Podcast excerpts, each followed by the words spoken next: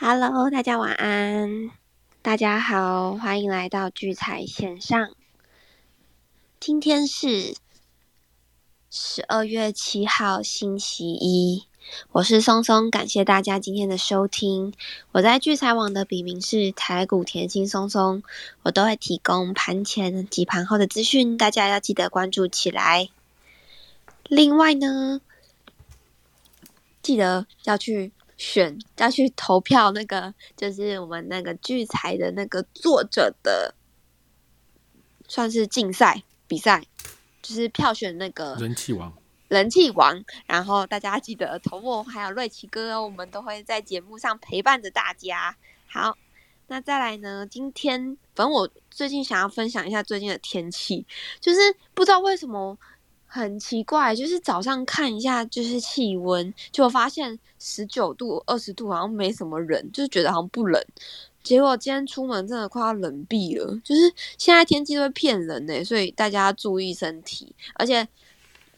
最近上班一定会发现身旁的人一直不停的在那边哈啾哈啾哈啾，因为这种天气变来变去，很容易就会引发台湾人最常有的疾病，应该也不算疾病啊，反正就是过敏，然后大家都会一直。鼻子很不舒服，而且最近又要到了，就是很多节日的时候，一下圣诞节啊，一下跨年，所以大家的身体一定要保重好。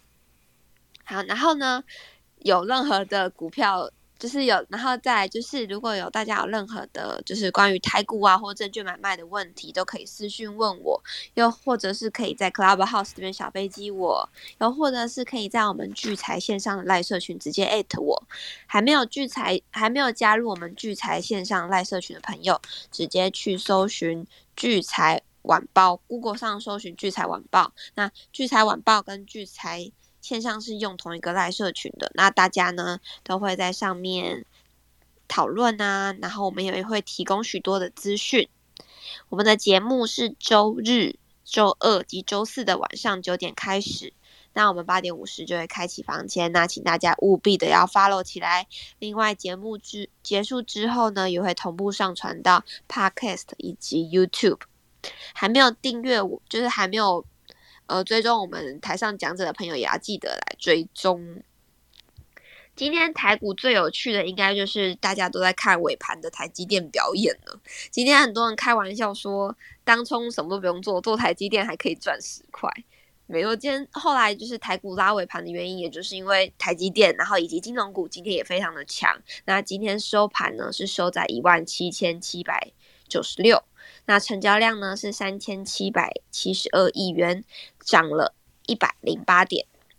那在族群股部分呢，今天第一名是电子类的五十七点三二个百分点，第二名呢是运输类的二十七点八十四个百分点，第三名呢就是金融保险二点七六个百分点。在三大法人的部分，今天投信呢买超了十六点五九亿元，外资买超了二点六二亿元，自营商呢则是小卖了零点八五亿元。在外资的买卖超情况，外资的买超前五名，第一名是群创，买超了十万多张哦。在第二名的是友达，三万八千多张，第三名是中钢，两万多张，第四名呢是中信金。一万八千多张，第五名呢是台新金一万多张。那在卖超的前五名，第一名是华航三万七千多张，第二名呢是大同两万八千多张，第三名是星光金一万六千多张，第四名呢是红海一万多张，第五名是联电九千八百多张。在投信的买卖超情况，投信的买超前五名，第一名是万海，买超了四千九百多张；第二名是华航，四千八百多张；第三名是阳明，四千三百多张；第四名是友达，四千一百多张；第五名是长隆，三千八百多张。那在投信的卖超前五名，第一名是群创，卖超了一万六千多张；第二名是龙城，卖超了一千多张；第三名是金城银。一千四百多张，第四名呢是福茂一千一百多张，第五名呢是智源一千多张，自营商的部分，自营商的买超前五名，第一名是元大的台湾五十反一，买超了三万两千多张；第二名呢是元大的高股息一万四千多张；第三名呢是长隆行一万两千多张；第四名呢是友达一万多张；第五名呢是接口 S M P 布兰特邮政二七千八百多张。在卖超的前五名。第一名呢是国泰的智能电动车四千六百多张，第二名是联电四千两百多张，第三名呢是中信的关键半导体三千三百多张，第四名呢是 FH 富时不动产两千九百多张，第五名是统一的 FANG 加两千四百多张。那在今天的成交值热门榜呢，前三名又是我们的货柜三雄，尤其是今天的万海。非常的强势，涨了八点二二百分点。那第前三名呢？第一名是长隆，第二名是万海，第三名是阳明，第四名呢是也是今天很强势的华航。再来第五名就是拉尾盘的台积电。好，然后再来呢，就跟大家聊聊犀利股神的新战况。犀利股神呢，大家进去我们聚财网的首页会有一个犀利股神的专区，大家点进可以点进去看。那在早上的时候呢，都会更新目前的，就是今天大家的委托单。那里面有很多固中好手都会在里面参与比赛。那大家也可以看看委托单的方向，然后也可以比较好找寻一下今天的选股方向。那现在前三名呢，第一名是 M M，第二名是 Kevin，第三名是冰皇。那这呃，我记得前面五、前面四名吧，前面四名的那个他们的那个。获利都非常的接近，所以名字很容易会变来变去。那我就稍微跟大家念一下今天他们的动作。今天的动作呢，就是第二名的 Kevin 呢是呃平仓掉了恒大、还有毛宝、还有三晃的单子。那他平仓掉的是恒大跟毛宝的多单，那他今天是平仓掉三晃的空单。再来呢，第一名持有的。库存是目前是没有库存的，就是 M M。第二名的 Kevin 持有的是信国的多单，第三名冰皇持有的是宏达电以及威盛的空单。好，那接下来呢，我们就把时间交给瑞奇哥。嗯嗯，松松松晚安，各位聚财，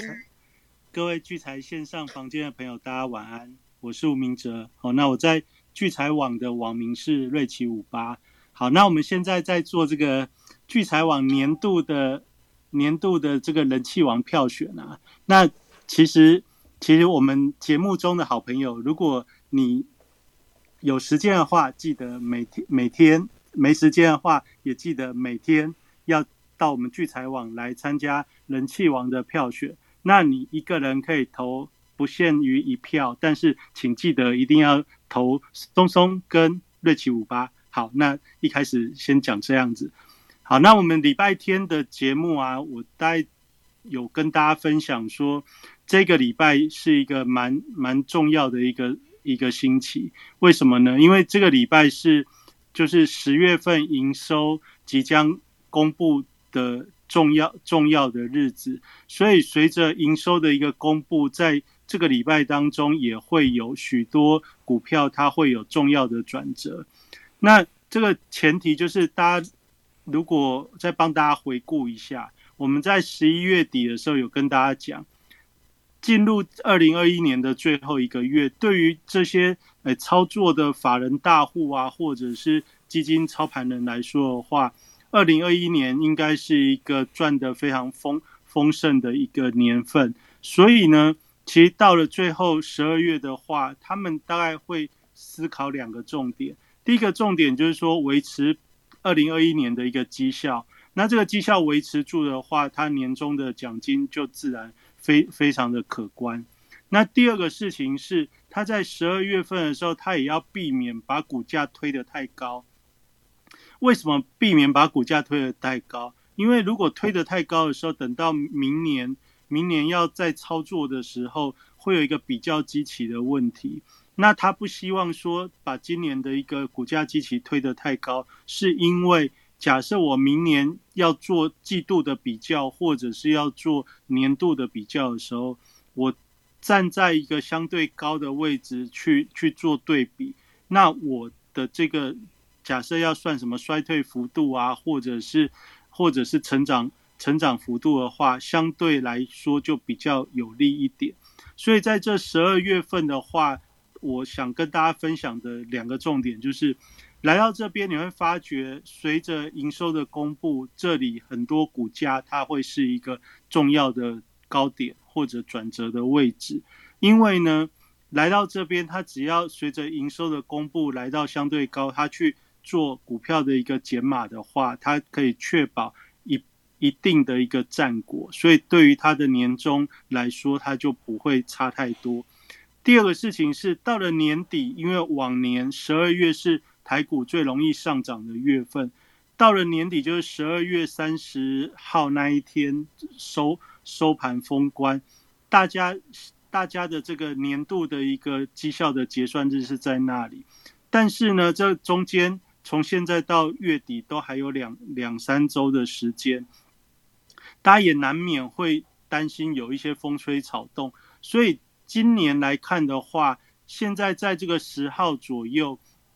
基本上是一个可以把股价推到相对高点之后，然后慢慢去度时间的一个一个一个状况。为什么可以度时间呢？因为等到十号这个营收全部公布完之后，你把股价推得高高的，纵使有一些有一些事件或者国际局势的变化，但是大家知道，欧美国家在十二月十号之后，通常就是接近这个圣诞节了，也就是说，这个交易的一个热度会相对比较冷淡哦。也就是说，外资外资的操盘人或外资法人很多很多的这些阿多啊，他可能就去去放假，放假之后就剩内资。那剩内资的时候，今年很多的这些题材股在。十月到十一月，甚至到最近，其实都涨蛮多的。所以对于内资主力来看的话，它在这时间点，它大概能拉就拉到高点，然后就就稍微获利一点，好，这确保它的战果。基本上大概就是这样的逻辑。那外资的话，因为放假，所以就就算国际间有一些偶发的事件，因为大家已经都把股价推到相对的一个高位。所以，纵然有一些事件的话，大概也不用太担心。大概就是，大概就是这样子一个一个一个想法。那这样的想法，所以在这个星期，这个星期就是营收公布的时候，所以我们大概今天晚上来跟大家分享，你你手上的持股在这个营收公布期间，你大概要注意的。我们在星期天有讲了，星期天要讲的那个概念，大概分两个族群，一个族群是这个。呃，就是涨幅比较大的题材股啊，比如说像第三代半导体啊，或者是电池材料、电动车电池材料哦，元宇宙这些股票，那基本上这些股票就是从十月份涨到现在涨幅比较大的股票。那这种股票，你大概要注意的就是营收公布出来，它数字显现的一些一些影响啊，这等于这就是我们今天标题上面写的。汉磊、凯美、光磊，哦，就是今天今天这三档股票都是在跌幅排行榜里面有的，而且是属于前几位跌幅比较大的。那我们从这三档股票来，今天等一下来跟大家分享，在营收公布前后，你大家要注意的一些，呃，看营收数字的一个一个一个一个重点，大概是这样。好，那我们在讲这个之前，我们先来讲大家可能比较。比较有兴趣的，比如说我们星期天有有讲到说，利基店昨天挂牌上市哦，就是在新闻媒体的热度其实蛮高的，大家都大家都在讲说，这个利基店的挂牌会不会带动金源代工股价的一个的一个比价效应？那其实星期天的时候，我大概就跟大家讲了，就是它基本上在新贵的时候，已经已经是一个很热热度很高的股票，所以。所以，就算现在挂牌之后，讯息一直一直放，一直放，但是你从它真正的一个动作来看的话，你就可以知道企图心有没有。哦，昨天挂牌最高股价在将近八十块。那报纸这几天的标题，每天的工商经济里面一定都有利基店。就从挂牌之前，几乎利基店的这个曝光度就非常高。然后今天今天报纸的媒体就写说，就是挂牌非常交易非常热络，它的订单到明年都接得满满的。然后一挂牌呢，股价大涨百分之五十二，哦，就是你看到的标题大概是这样。那这个标题其实，如果你不是很关心的人，就你没有之前就一路关心利基店的人，你大概会会觉得哇，这个股票很有蜜月行情，因为它的申购价就挂牌之前这个抽签申购价呢，它是定在五十块左右，所以百分之五十几趴的这个概念是跟什么比？是跟这个挂牌之前这个基准价来比，所以挂牌。挂牌基准价大概是五十左右，所以昨天最高涨幅到七将近八十块，然后今天今天大概维持大概在七十五、七十六，最后收反而是收低收下去。那那这样子的显现是什么？你要再去比的是它在新贵的挂牌前这一段时间，它平均价格大概多少？哦，在挂牌前呢？利基店在新贵的平均价格大概在七十七十三块到七十五块左右，哦，那平均你就把它想成七十四块。那七十四块是在新就是挂牌前新贵的平均交易的区间，那一挂牌之后，一一挂牌之后，昨天稍微有涨一点点，那但是今天就回到那个挂牌的区间，甚至还比。之前上个礼拜新贵的价钱还稍微低一点，也就是说，一挂牌之后，这些比较早投资利基店的的投资人，他有没有想要去去赚这个蜜月行情？其实就我的观察是没有的。然后同样的比价效应比到什么？比到联电，联电我在礼拜天的时候跟大家讲，这个晶圆代工呢，你如果只要来到股价的相对高点的时候，那它有没有去冲指数的一个企图心？你就看联电会不会在法人卖超的前几名。好，那我们昨天就看，昨天就有看到联电又出现在卖超，今天当然一样，在在卖超外资的卖超前几名当中也有联电，也就是说，现在指数又来到了将近一万七千八百点左右，但是呢？但是这个指数会不会过呢？以目前来看的话，大概就算过也很有限。为什么呢？因为现在联电又是站在一个资金调节的动作，也就是说，只要看到联电、联电或者台积电，它如果出现了一个就是法外资法人持续站在卖方的一个状态的时候，通常那那个指数的高位暂时是不会过。这代也符合我一开始跟大家讲的这个十二月的这个剧剧本啊，就是法人他是会减码保护他的获利为主，他不会在这个年底的时候硬要去突破什么什么指标性的一个指数位置啊，那他基本上是确保战果，而不会是要去宣示宣示某个某个意义的突破，应该是比较不会这样。哦，这这在人性上应该可以理解。好，那大家就会想从这个利基电从连电的动作，就会觉得今天今天的台积电很有意思。今天台积电最后在半小时的时候，不知道为什么拉，但是它就一路拉，拉了之后让今天的指数收最高。那当然，就技术面的这个角度来看，今天的加权指数的 K 线看起来是不错的。那这个指数看起来是不错。如果你只看线型，哦，你只看这个 K 棒裸 K，那你就会觉得说，哎，这个指数可能再攻的再攻的机会十分十分大。但是呢，我我的我的假设大概是这样，这个假设大概就是说，因为离台积电啊，就联电联电今天的这个营收其实已经公布了，营收公布之后，十一月份的一个营收非常的亮眼哦。就是从十月到十一月，果然是这个业绩公就是非非常畅旺，持续在创新高的这种十一月份营收。正常来说，联电今天夹着这个十月份加十一月份这样好的营收数字，比第三季其实又成长了不少的幅度。正常来说，它应该是有机会可以带指数去攻击，但是今天却是却是逢高调节，好，所以这个这是一个这是一个迹象。那台积电拉尾盘为什么？因为有人押宝，押宝这个台积电要公布十一月份营收的时候，会是一个亮眼的数字。因为你看联电的一个数字，你大概就知道台积电的营收大致上也不会太差。问题是这样，台积电的营收就算不会太差，那会不会让你很惊艳？我想是不会。那我在星期天有跟大家讲，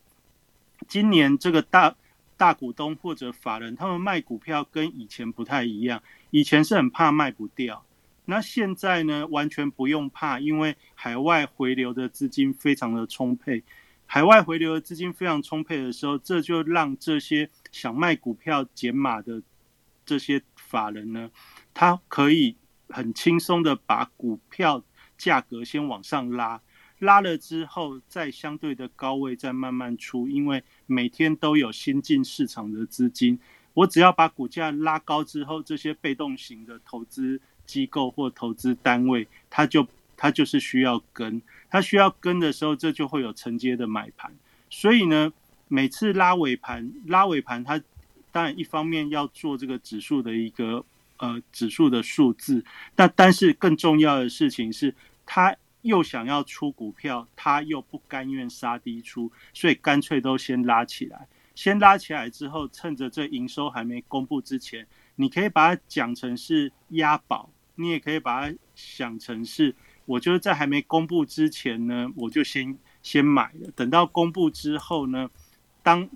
媒体的标题又是一个大成长、创新高的时候，那我就又可以把股票顺理成章的出脱给市场。哦，这大概就是最近这些全职重量级的股票可能会会有的一个节奏。哦，所以今天尽管是尾盘去拉台积电，让大家很惊讶。那但其实最最重要结合到我们一般投资人的操作的话，你大概会有一个概念，会有一个感受。今天的盘，今天的盘从早上开始到中午以前，你大概会觉得。你原本一直关注的这些题材股，其实都非常的弱哦。不管是第三代半导体，像我们今天讲到这个汉磊，或者是或者被动元件，比如说我们今天标题讲的凯美国巨、华新科这些，好，那或者是像呃这个光磊这种光光感测元件啊，或者 LED 相关的族群，在昨天其实蛮强的。那但是今天呢，就感觉好像仿仿如隔世，就是经过一天之后，昨天涨停的股票，今天很多都还杀到跌停。哦，这这其实，在今天的一个盘面上，是一个还蛮蛮特殊的现象。这也符合我跟大家讲的，就营收公布的时间，差不多就是这些题材股要见高点的时候。那那甚至像元宇宙的话，现在盘面上也只剩位数比较强。其他像宏达电、威盛，大概或者是什么中光电这些，其实一开始比较早被跟元宇宙搭上边的，其实现在大概都也就在相对高点。那这这其实就是现在盘盘盘面上的一个一个状态。好，那那今天这个盘呢，就讲到这之的时候，大家就要带大家来看一下，今天你如果要看股票的话，哪些股票是？很有参考性的。今天要看跌幅排行榜，好，为什么今天要看跌幅排行榜呢？因为你如果看跌幅排行榜的话，第一，你如果用你的那个就是三组股市啊，或者手手机 APP 啊，哦，你就是点热门排行里面的这个跌幅排行榜，那你会发觉什么？今天第一名就跌幅最大的第一名，它显示的是达尔夫。达尔夫第二名是上权，第三名是信利，第四名是永生，大概跌幅都是九点八，就就跌停板的。那这些跌停板的股票，大概有一个共同的特性，就是大概昨天、昨天以前，要么昨天涨停，要么昨天以前涨幅都不小。比如说，你看达尔夫，达尔夫从十一月涨的大概七八十块，涨到最近的高点一百一百四、一百五，哦，就是一直在相对高档去做。去做一个盘整，然后今天呢，哎，很很特别，就是一一早一一开盘早早就一开盘早早就很弱的往下挫。好，那这这就是我之前跟他讲的，十一月极其低的股票来到这个营收公布的时期，要么就是营收很好，利多不涨，哦，利多反应完；要么就是等到营收公布的时候，发觉它的股价有点涨得太超过了。你看达尔夫从七八十块涨到一百五翻倍，但是你如果去看它的营收，看它的营收不知道公布没？我就因为这个我。我今天我没有特别去注意哦，它营收还没公布。那营收还没公布，你从七八九月跟十月份来对比的话，它大概有一种可能就是十一月的营收大概跟前面可能差不多。那差不多这种概念，就汉磊就是这样的概念。汉磊就是七八九月的营收，以就是还还还就是是一个未接参考的基础。那十月份、十一月份。虽然没有比 第三季的七八九月差，但是它的幅度也没有说真的增加很多。也就是说，大家从第三季季末到第四季的季初一直在喊第三代半导体明年很好哦，它展望很很优。但是呢，至少到了现在，你在看待业绩的时候，它没有办法立即的去做。立即的去做反映到这个财务数字上面，所以当股价涨很多之后呢，大家也会回过头来去想，哎，现在假如这个三四十元 EPS 的这个航运股，哦，比如说货柜三雄 EPS 大概有三四十块，它的股价大概才一百三、一百四，以长龙来看，现在也是一百四十多。那但是汉磊呢？汉磊现在获利能力跟跟长龙来比，哦，可能。可能就就获利能力还差了一个一个一个一个位阶，但是呢，它的股价大概也是也也是一百四十几。那这时候大家就会想，那我如果把把汉磊的获利资金抽退一些出来，然后换到这些低位阶还没有就还有机会补涨的股票，那不就又确保了我？第三季以来的这个投资获利的价差，同时兼具明年第一季等到年报公布时，公布这个这个鼓励政策的时候，这些这些高值利率或者高获利的公司，它就有机会补涨的一个效应。哦，现在大概就是在做这样的一个资金的转换，所以从盘面上，你大你大概可以看得到它的变化，就是这样的。概念就是这些题材股涨高之后，它如果去对比这些补涨的股票，而补涨股票就是面板啦，或者是航运或者钢铁、原物料这些，大家都知道财报很好，但是股价很丢，就就是很很很很很很很很很被笑的这些这些股票，为什么现在这些股票在补涨？因为就是跟这些题材股相比的话。当十一月份营收公布的时候，你发觉汉的营收也没有说真的衰退，但是呢，你也可以去知道说，它现在这营收加上去，它等到公布第四季的一个业绩 EPS 的时候，大概也不会有一些让人家太惊讶。也就是说，现在的换股，现在的资金转换，其实是着眼于三月底那个年报，也就是三月底那个年报，就是农经过农历年后公布的。第四季跟年报的话，那你现在十月、十一月的营收已经公布之后，等到三月，大概也不会有太什太太惊奇的时候。也就是说，这个第三代半导体的题目到明年三月之前，它大概只是一个做做梦的一个状态。那这个做梦的状态的时候，它就就是这个梦什么时候要去做一些。修正跟调整啊，大家就是从这样的一个时间点开始，那大家就开始去想说，哎，那现在这个这个东西，就算明年它有机会更大的成长，但是反映到财报数据上来看的话，它的价值大概会是会是会是多少？那现在的股价跟未来可能的一个价值本一比之间的调整啊，大概就是现在资金会去挪移的一个基本思考。那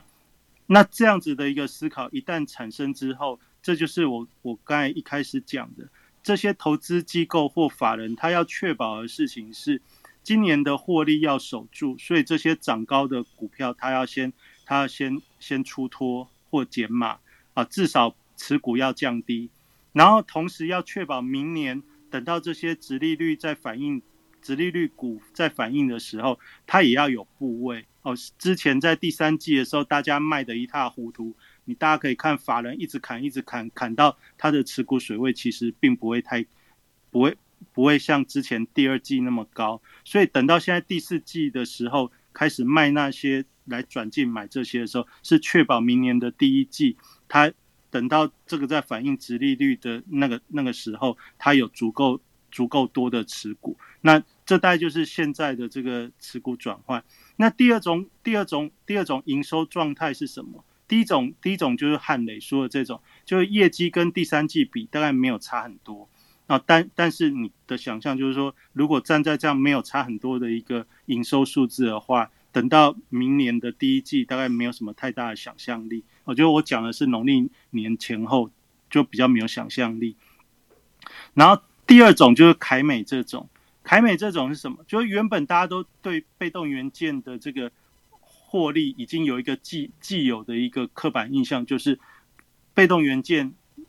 一直缺货，一直很好，好，它的营收一直一直成长。大概从去年的十一月一直到今年，大家一直对于被动元件这个这个族群有这样的一个刻板印象。哦，虽然它的股价没有没有很。没有像去年年底的那一那一段那么爆炸，但是呢，大家看最近的凯美其实也是涨了涨了三成之多。但是呢，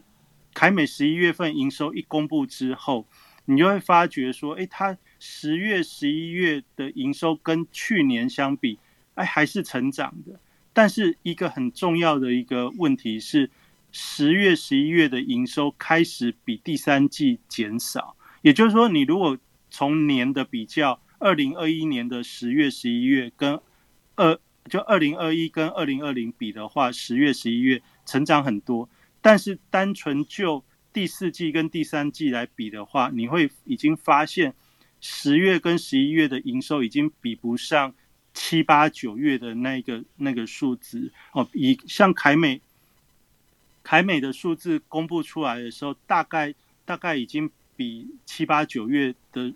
衰退幅度，其实已经可以是用眼睛可以看得出来，有蛮大的一个落差。那这样这样子的一个落差，在相较于这一波，就是最近这两周以来，它的涨幅大概百分之将近有三成的一个涨幅。那自然在今天营收一公布之后，它就产生股价上面的一个修正。好，这大概这大概是这大概是今天。今天第二种，你在营收公布的时候，你要特别去去注意，因为现在到明年三月底是一个所谓财报空窗期，但是呢，但是在这时候，大家财报空窗期会看的特别会在意什么？在意的是营收成成长的数数字。比如说凯美，我我我把它点到这个个股来看的时候，我带大家稍微看一下凯美的七八九月，它的营收大概是七七四。七四零七三二六六七，哦，所以你大概可以想，平均七八九月大概是七百左右，呃，那个单位是百万元，所以大概就是大概就是七亿七亿月月均营收大概是七亿，但是十月呢，十月是多少？十月是五亿四，十一月是五亿八，也就是我这样一讲之后，你大概就可以有明显的感受，就是第四季的一个营收跟第三季是有一个。数字上的落差，这个落差其实是用念的，你就有感觉。好，这是第二种。第三种，第三种像光磊这种，光磊这种是怎样呢？就是你原本你也不知道它到底为什么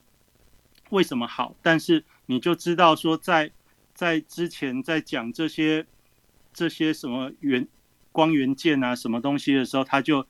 就是曾经有光的就会涨，哦，就是涨了很很大一段。所以从十月份呢，它从几块开始涨了，大概从四十块以下开始涨。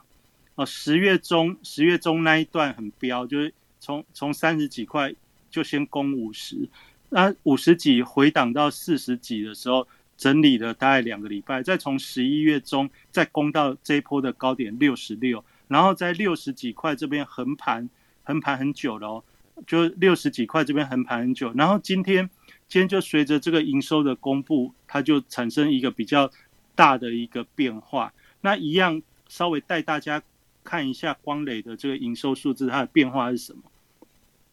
它的变化大概是这样，它刚才比凯美更更，就是现在数字看起来更更更有更有让人家有。有感的地方在哪呢？刚才凯美是今年跟去年比还是成长，而且成长四成，你感觉好像还还是蛮好的。但是像光磊，为什么今天修正会比较多？因为它十月份、十一月份这个营收呢，大概就是四五百跟四百四，哦，就是五百就五亿，十月是五亿，十一月是四亿四，但是七八九月是多少呢？七八九月平均是六亿。也就是说，它也是一个第四季的营收已经比第三季退了，让你有感觉。然后更更有意思的事情是，今年的十月跟十一月跟去年来比的话，也让你退的退的蛮有感觉。然后就是就大概就是就以光磊来看，这这也是一个要就是这种数字的呈现也是要注意。也就是说，我们这个营收大概。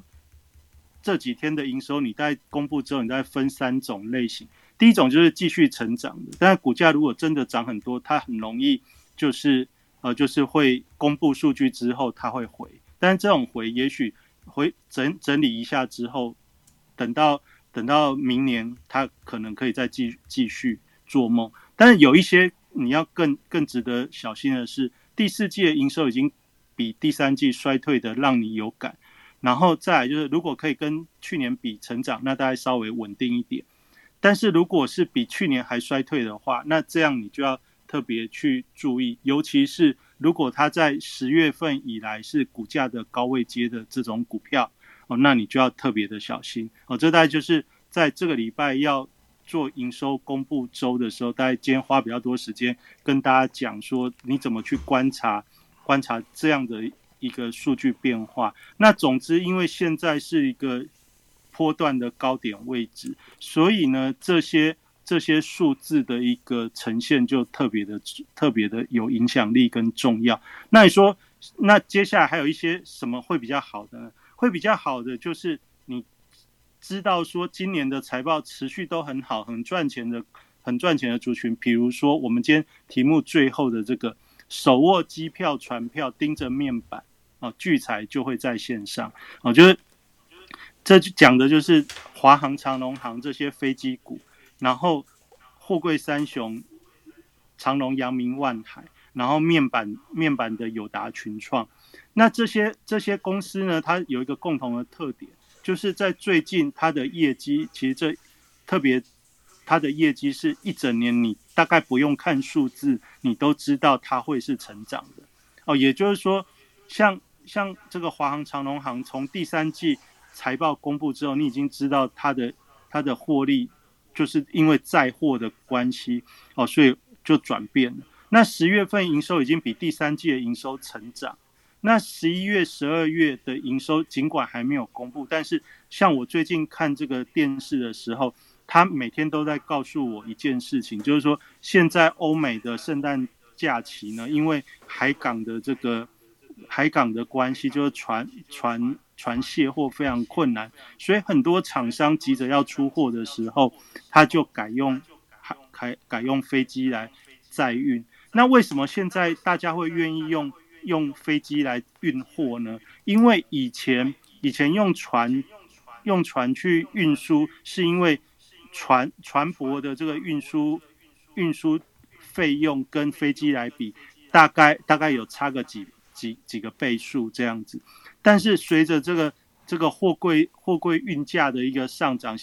就是我最近这几天看媒体的报道，就是说现在为什么大家就干脆用飞机载了？因为就是这个海运的这个运价呢上涨到让大家觉得说，反正我用飞机载又快，而且价格已经也不会差那么多了哦。大家大家就听懂这样的意思。如果是现阶段这个。航空公司的这个载货为什么业绩可以一直这么好？最主要就是在这个价格跟跟以前的海运来比的话，现在落差已经变小了。那变小的情况下，船又又没位置，那你只好就来抢飞机。哦，那抢飞机的情况就造成航空公司现在又不载人，它的成本花费比较少，就就是大部分载货的话，就有利于提高它的这个这个运营。那这个东西我们大概稍微听了一下，你就会觉得，哎，这逻辑其实很容易可以接受，也很容易理解。所以呢，十一月份的营收，其实你不用。你不用等到它公布数字，你大概就会知道，它也会比十月不会差太多，甚至好好的好的会更好。因为十一月份就是为了耶诞节的出货，所以所以基本上十一月份营收应该还是会很亮眼。那既然还会很亮眼的情况下，这就叫做必然。那必然的时候，大家押宝会压在公布前还是公布后，就会压在公布前，所以你就会发觉这几天的这个这个。华航、长龙航就是经过上礼拜那个、那个、那个我们空那个病毒的事件稍微回了之后，那到今天又呈现一个比较强劲的一个走势，大概就是这样这样的假设。那同样的这个礼拜，既然你已经知道它的数字公布的时候可能会是一个好消息，所以呢，你在这种法人他们在做的事情，就是先把它推高，先压再说。压了之后，等到好消息公布的时候，大家普天同庆，开始去，大家在规划说啊，明年这个展望还会多好多好，就你会一直看到这些洗脑式的讯息，会告诉大家说，哦，这这个明年航空公司的赚钱，因为缺缺柜的缺柜载货这个这个趋势不变，所以明年会怎样怎样？啊，那个时候其实就是法人他可以去做。减减码的时机哦，就是确保他获利的时候，所以他们大概的动作大概是这样。那货柜三雄的话，其实我们大概从从下半年当股价在跌的时候，我就已经有跟大家讲，连那个底哦，大家还记得十一月初的时候，我还跟大家讲那个底，那个底就是很多那个上市贵公司投资投资航航运股停损之后，我就跟大家讲，那个底按照今年的业绩来看，它就是。就是底，好，那来到这边的时候，你如果有看我在聚财网最近写的这个文章，关于航航运股的，我大概就有跟大家讲，哦，那一开始像长龙的话，在一百二十几一直不会动，不会动是为了什么？因为要消化第三季套牢的卖压，哦，就是那些投资人有的在一百以下不卖，一百以下不卖的时候，你一直在一百二接近它成本。稍微赔一层左右的位置，一直不动的时候，它就会耐不住。所以等到一开始动的时候，这些卖压就会很快的宣泄掉。所以你大家可以去注意最近最近的这些货柜三雄，你看到从长龙涨过一百三之后，每天每天都创继续创高，为什么？因为边边涨的时候，第三季耐不住的投资人在最近其实是在减码卖股票。然后法人开始在做回补持股，又是一个换手。那既然是这样的时候，你大概大概就可以理解得到，最近这些股票其实它是比较抗跌，因为法人的资金在在移入。哦，就是刚才他讲，我我刚才讲，就是卖了那些高位接的股票，再回补这样子的一个持股。那它会不会再涨回去以前的两百块？就算我大概有。这这个这个问题，我大概这这段时间我想蛮久了。然后我根据今年的 EPS，假设明年明年的 EPS 也能这么好，假设明明年 EPS 也能这么好的话，其实换算起来，长隆的股价两百多，已经把两年连续都能这么好去反映了。也就是说，假设明年大家都认为不会，就算好也没有今年这么好，也就是会比今年差一点的话，正常来说。今年的两百多应该就是一个高点，要再超过的机会相对来说是比较比较低一点。那合理的范围可能会在哪呢？合理的范围大概也就是在第三季这些这些套牢者的一个平套牢高价附近。所以大概在在第三季的这个套牢高价，应该就是反映了，就算连续连续两年都可以相对好的情况下。它的股价的一个位阶，大概就反映在那边。那这样讲，我想大家，如果你有操作航运股的话，你大概就可以自己去观察会不会是这样。至少至少，大概我的观察可能会是会是如此。那面板的话，类似的概念哦，类似的概念，但是因为它的位阶比较低，而且过往面板股它有一个惯性，就是它特别容易在十一月到隔年的农历年后，它是比较容易上涨的阶段。也就是说，你为什么手握机票、船票还要盯着面板？因为这都是属于今年前三季获利良好的族群，而且它有它各自不同的一个利基利基位置，所以现在假设你是要去规划年底到明年初，就是农历年前的这个操作的话，我我认为机票、船票加面板都是你不可不可不看的族群。好，那这大概就是这大概就是我今天想跟大家做的分享。那总之。哦，就是盯着这些，听着聚财线上，那我们随时帮大家去做关心。那我今天的分享讲到这边，谢谢。好，呃，感谢感谢明哲兄的分享哦。那明哲兄他在我们聚财网上面的账号是瑞奇五八哦，也欢迎大家可以呃多看他的文章。那目目前我们现在有一个呃年度人气王的投票，也欢迎大家投起来。那大家可以看到，这个房间上面有那个聚财网的这个嗯 YouTube 的频道哦。那也希望大家可以订阅哦，因为我们的聚财线上稍等稍后等一下结束之后，就会传到 Podcast 还有聚财网的 YouTube 频道。如果你有呃没有听到的地方，或想再重听一次哦，或者是推荐给你的亲朋好友，也可以。欢迎由这个 YouTube 上面去推荐哦。那明哲兄他不但是我们的这个聚财网的策略长哦，同时他也是呃很久以前就持有证券分析师的执照，所以我们看明哲兄的分析哦，其实就非常的有条理，然后也很清楚哦。那也希望大家喜欢哦。每周日二四哦，可以来到我们聚财线上哦，听明哲兄的分析哦。那嗯。再再就换我了，换我来跟他聊哦。那哎，你们不知道有没有觉得，其实我大概也没什么好讲哦，因为又又几乎几乎都命中了嘛哦。你们这你看，我们从这前那时候那个呃，哎，你看我我有帮助明哲兄记忆哦，他刚才又念不出来了，他刚刚又念我们空哦，就是欧盟空，欧盟空，欧盟可能这个病毒，哎，你看那时候出来，然后加上这个。呃，美债美债的到期的上限哦，那加上这个呃 Q E 要紧缩，然后提早升息哦，那再加上星期天这个星期五晚上哦，呃恒大的这个违约，那我看到礼拜天礼拜一哦，大家还分析了很多。那我从这个呃上周上不晓得哪一天开始告诉大家，就是说呃，就是等于是开始回升那一天哦。的的隔天还是上周二吧，好还是哪一天？我就跟很笃定跟各位说，这盘一定一定一路上去的。我相信各位呃房间的朋友，就是每一集节目有听的哦，都听得非常的明确，而且我也跟各位讲的非常清楚。那其实我也觉得很怀疑啊，因为这么多问题可能在涨吗？哦，可我就很怀疑啊。可是我怎么看一些数据跟做一些那个数据比对跟分析，我就觉得这个就是。稳涨的哦，稳涨，所以我跟各位报告稳涨的嘛。只是说我自己都看这些讯息，我都觉得很怀疑哦。啊，不过你看，确实就真的就涨。那涨到什么时候？我是也跟各位报告了？那也就是说，下周哦，下周等于就是月中了。那除了说十号以前的这个营收，还有一些集团做账到月中，那那接下来就是这个哦，这个。包括这个呃美债到十五号，可是我又看到蛮多讯讯息是说可能会到月底或到一月，好搞不清楚。反正他们现在大概是近末期，我不太讲。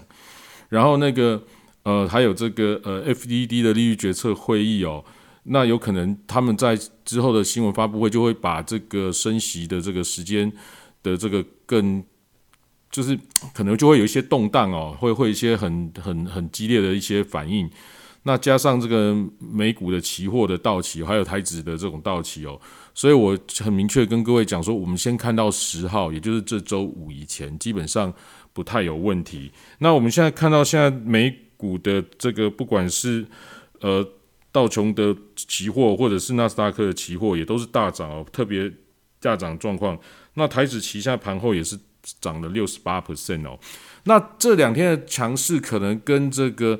呃中国的降准稍微有一点关系哦，也就是说降准之后呢，造成这个虽然没有第一时间反应的很强哦，不过后续的这个包括美股的这个强势也是在这个向上走，可是。是不是真有关系呢？哦，我们也不清楚，因为我也告诉各位说，美股在这个这个各种消息动荡之后，最后应该还是会往上拉去做这个结算哦。所以其实，在预期的当中了啊。不过它很明显是在降准之后走的比较强是事实哦。那因为降准之后呢，它会其实会对美国会有一个比较大的压力，就是说它在紧缩的这个速度哦。哎，就是缩减这个 Q E 的速度哦，这个可能会不会稍微变慢一点哦？那变慢一点会不会造成这个日后通膨更严重？那我们就要看 F E D 的考量。所以，变成说下周三，也就是周四清晨的这个呃这个 F E D 的利率决策会议后，跟跟后面的这个新闻的这个发表那个记者会哦。我会相当的重要，不过因为在冬令期间哦，已经到了三点哦，三点半哦，所以我我过去夏季我都很希望说大家可以一起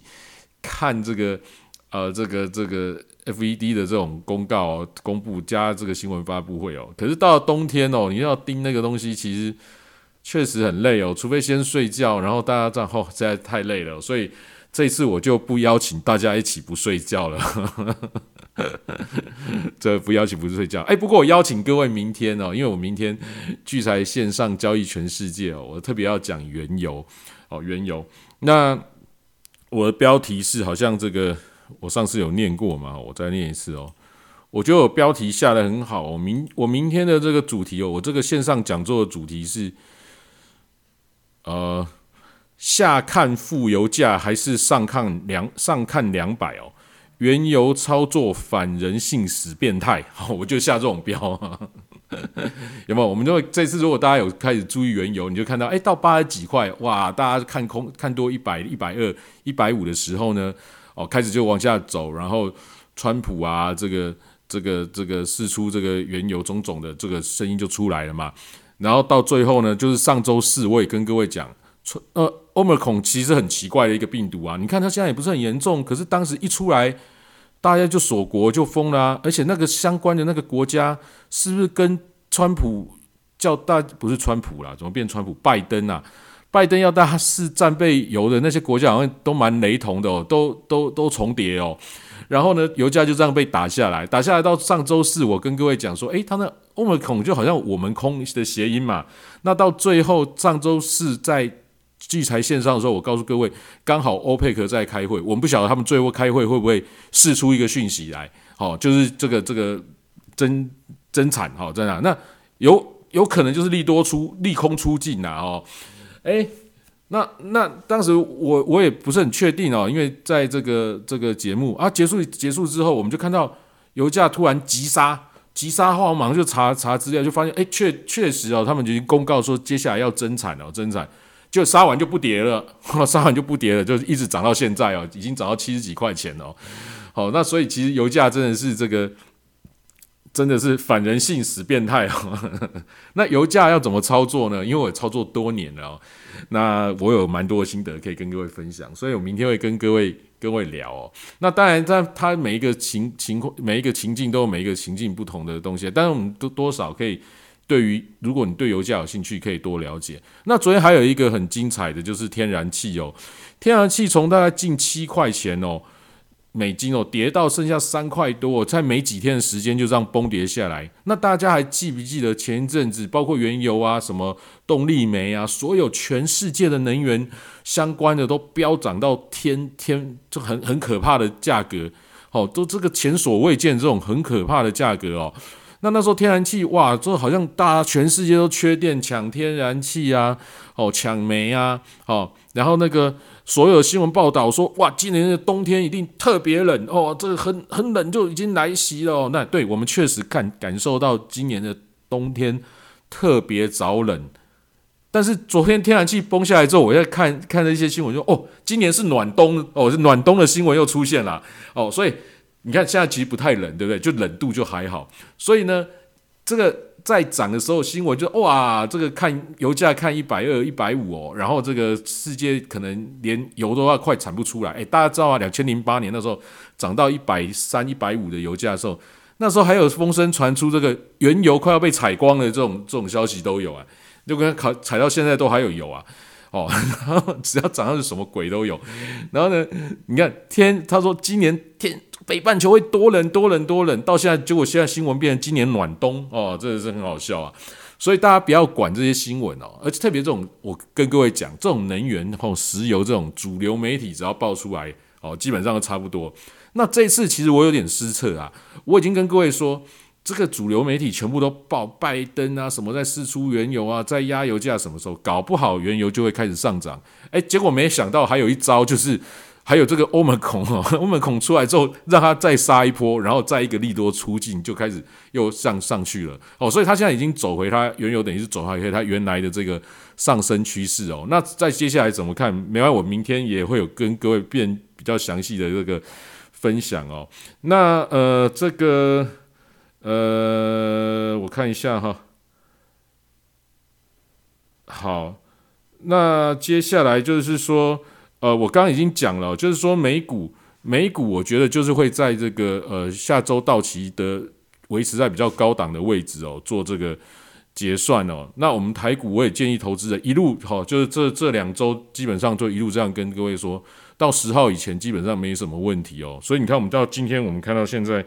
的这个盘后还是继续在走，那就这样看。那个股方面，我觉得明哲兄给我们的很大的一个呃选股的一些呃方向哦。那不过不不管如何哦，因为今年的这个呃月中，然后在月底，其实海外就是一个圣诞的这个休假的假期哦。那会不会疫情又突然变严重哦？对我上次也有讲哦，疫情其实是有可能突然急转直下的哦，因为特别是我们。台湾快要公投了，我觉得这个我也觉得惊惊哦，有点怪怪的哈。它会不会涨到周五，然后六日就出事了？我不知道，我不知道哦。每次都是六日有怪事哦，大家要注意一下哦。所以这周的六日哦，可能要小心。所以我觉得，哎，这到做到周五，其实台股哦，做到周五其实是一个蛮好的一个选择哦。那你如果怕的话，礼拜四早点走就可以休息，这个不要不要做了，因为在这个十二月中、十二月底哦，那个。那个海海外跟外资他们会变成说比较休假，那那个挂单都会比较少，就比较容易像上次一样就休假那打穿哦，所以可能也是会比较容易怪事，所以其实啊就休息了也不错，那那明年明年再重新布局哦啊，不过那个聚财线上哦，就是每集都要听哦，因为听我这个。有什么新的想法，我可以跟各位分享。我相信给各位的投资上面应该有不错的帮助。那包括明哲兄的这些选股，还有松松哦，跟我们的聊了一些啊，一些一些可爱的一些故事或想法，都蛮好的哦。那也希望大家可以呃每周日二四哦准时收听我们的聚财线上，好吧？那今天大概就是这样，我的看法没变哦。那基本上就前两次都讲过，大家可以。哦，如果不太了解，可以听上次还有上上次，还有这一一两周以来的节目哦。那相信呃，对接下来操作也都会蛮有帮助的哦。感谢大家今晚的收听哦。那个呃，松松，你有没有要结尾？松松在吗？松我我补充一下，明哲兄补充一下，嘿，哎，就是大家不知道有没有特别去关心台子期外资的一个部位变化？如果你在做棋子的话，应该会注意。就是这个外资的这个未平仓空单呐，大概从上个礼拜最低的位置大概是一万八千口，那到今天已经提高到两万六千口。而这个这外资的一个空单的一个提高呢，在这样相对位置，其实到下礼拜即将台子期十二月要要结算，这大概也是我刚才讲确保战果一个很重要的一个一个一个观察的动作。那十二月的台子期会不会就这样风平浪静结算在高点？这有待观察，哦因为毕竟这个外资的未平仓空单提高到到相对比较高的水位，正常来说都会有一些波动波动的形式会出现。哦，这是大家就今天最后的补充。好，感谢哦，那也感谢大家今晚的收听哦。那我们下次的节目就是。周四哦，今天周二嘛，对，周四周四晚上哈八点五十分开启房间，九点我们就会开启节目。那也希望大家可以 follow 台上的讲者，还有呃我们聚财网的 YouTube 频道，上面有连接哦，点进去哦，然后帮忙订阅起来哦，谢谢，感谢大家哦。我们今天节目到这边，晚安，拜拜，各位晚安。